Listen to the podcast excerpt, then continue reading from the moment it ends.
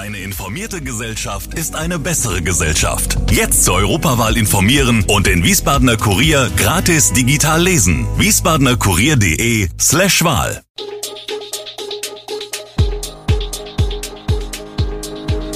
Gude, unser morgendliches News Update. Das Wichtigste aus Wiesbaden für Sie im Überblick. Guten Morgen aus Wiesbaden an diesem 25. März. AWO-Skandal, die großen Brocken kommen noch. SW-Krise, Opposition fordert Rücktritt von Andreas Kowol. Mobile Kaffeebar am Schiersteiner Hafen ist wieder da. Das und mehr gibt es heute für Sie im Podcast. Neues zum AWO-Skandal, die richtig großen Brocken kommen noch. Im Skandal um die AWO-Kreisverbände Wiesbaden und Frankfurt sind bereits erste Anklagen erhoben worden. Gegen die einstige Führungsklicke wird noch ermittelt. Im Skandal um die AWO-Kreisverbände Wiesbaden und Frankfurt könnten jetzt bald die Gerichte sprechen. In den Fokus rückt vor allem die strafrechtliche Ebene der Vorgänge um den Verbleib von Millionen Steuergeldern aus der Flüchtlingshilfe. Die Frankfurter Staatsanwaltschaft ermittelt wegen des Verdachts des Betrugs und der Untreue gegen rund ein Dutzend Beschuldigte. Die AWO-Spitze profitierte bekanntlich von überhöhten Gehältern und protzigen Dienstwagen, man gewährte sich gegenseitig Vergünstigungen, Luxusreisen, es gab undurchsichtige Geldtransfers. Dazu kommen Nebenaspekte wie möglicher Krankenkassenbetrug und Titelmissbrauch, der in Kürze sogar schon vor Gericht verhandelt wird. Die Frankfurter Staatsanwaltschaft, die seit dem Eingang einer anonymen Strafanzeige im Juli 2019 mit dem Thema befasst ist, teilt über ihre Pressesprecherin Nadja Niesen mit, dass die meisten Ermittlungen noch nicht abgeschlossen seien. In der SW-Krise fordert die Opposition den Rücktritt von Andreas Kowol und erhebt schwere Vorwürfe gegen Stadtrat Kowol. Der nennt die Anschuldigungen hingegen unverschämt. Eigentlich waren die Untersuchungsergebnisse zur Günstlingswirtschaft bei SW Verkehr dem nicht öffentlichen Teil der Sitzung vorbehalten, Heiß diskutiert wurde das Thema im Ausschuss für Finanzen und Beteiligungen am Mittwoch aber trotzdem auch vor Publikum. Die Opposition nutzte die Gelegenheit vor allem, um Verkehrsdezernent und SW-Aufsichtsratschef Andreas Kowol, Grüne, Versäumnisse bei der Wahrnehmung seiner Kontrollfunktion vorzuwerfen. Aus dem Magistrat und von den Mehrheitsfraktionen erhielt der Stadtrat zwar auch öffentlich Rückendeckung. Weil es in der Hauptsache aber um Personalangelegenheiten geht, musste die konkrete Aufarbeitung und Klarstellung denn schließlich unter Ausschluss der Öffentlichkeit stattfinden.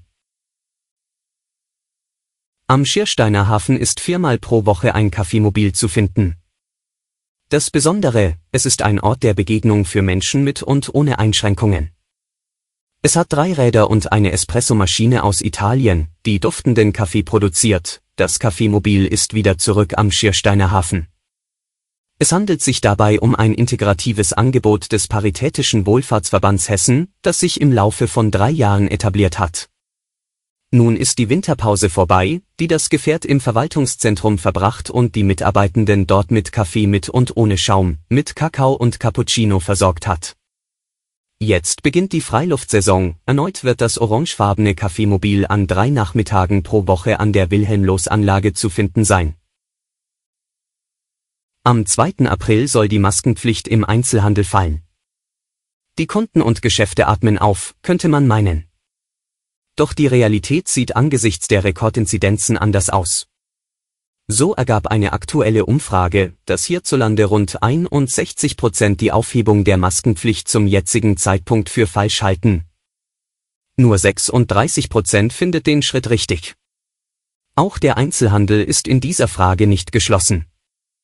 Zwar hatte etwa der Handelsverband Rheinland-Pfalz die Abschaffung der Maskenpflicht schon geraume Zeit gefordert, denn das Ende von 2G alleine habe, so Hauptgeschäftsführer Thomas Scherer, nicht den erhofften Kundenansturm gebracht. Demgegenüber sprach sich der Handelsverband Textil Schuhe Lederwaren BTE dafür aus, die Maskenpflicht im Handel zunächst weiter beizubehalten. Es ist das geringere Übel, so BTE Hauptgeschäftsführer Rolf Panges. Klima und Krieg, Fridays for Future demonstrieren wieder. Sie gehen wieder auf die Straße.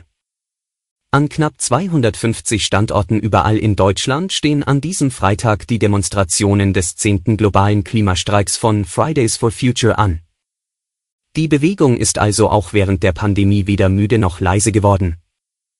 Es reicht nicht, nur einmal laut zu sein. Wir werden so lange laut bleiben, bis die Menschlichkeit nicht mehr durch die Untätigkeit der Regierungen gefährdet ist, erklärt Pauline Brünger, Aktivistin aus Köln, im Vorfeld der Streiks. Die Anliegen der Bewegung sind auch 2022 nur wenig verändert. Im Wesentlichen geht es Fridays for Future um die Einhaltung der 1,5 Grad Grenze, das Vorantreiben der Energiewende und aktuell eben auch um das Ende des Krieges in der Ukraine. Ein Anliegen ist es dabei besonders, auf die Zusammenhänge zwischen Krieg und Klimagerechtigkeit hinzuweisen. Entsprechend wolle man den Vorwurf, die Klimabewegung instrumentaliere den Krieg für ihre eigenen Interessen, nicht gelten lassen. Alle Infos zu diesen Themen und noch viel mehr finden Sie stets aktuell auf allgemeine-zeitung.de. Gude Wiesbaden ist eine Produktion der VRM von Allgemeiner Zeitung, Wiesbadener Kurier, Echo Online und Mittelhessen.de. Redaktion und Produktion die NewsmanagerInnen der VRM. Ihr erreicht uns per Mail an audio.vrm.de.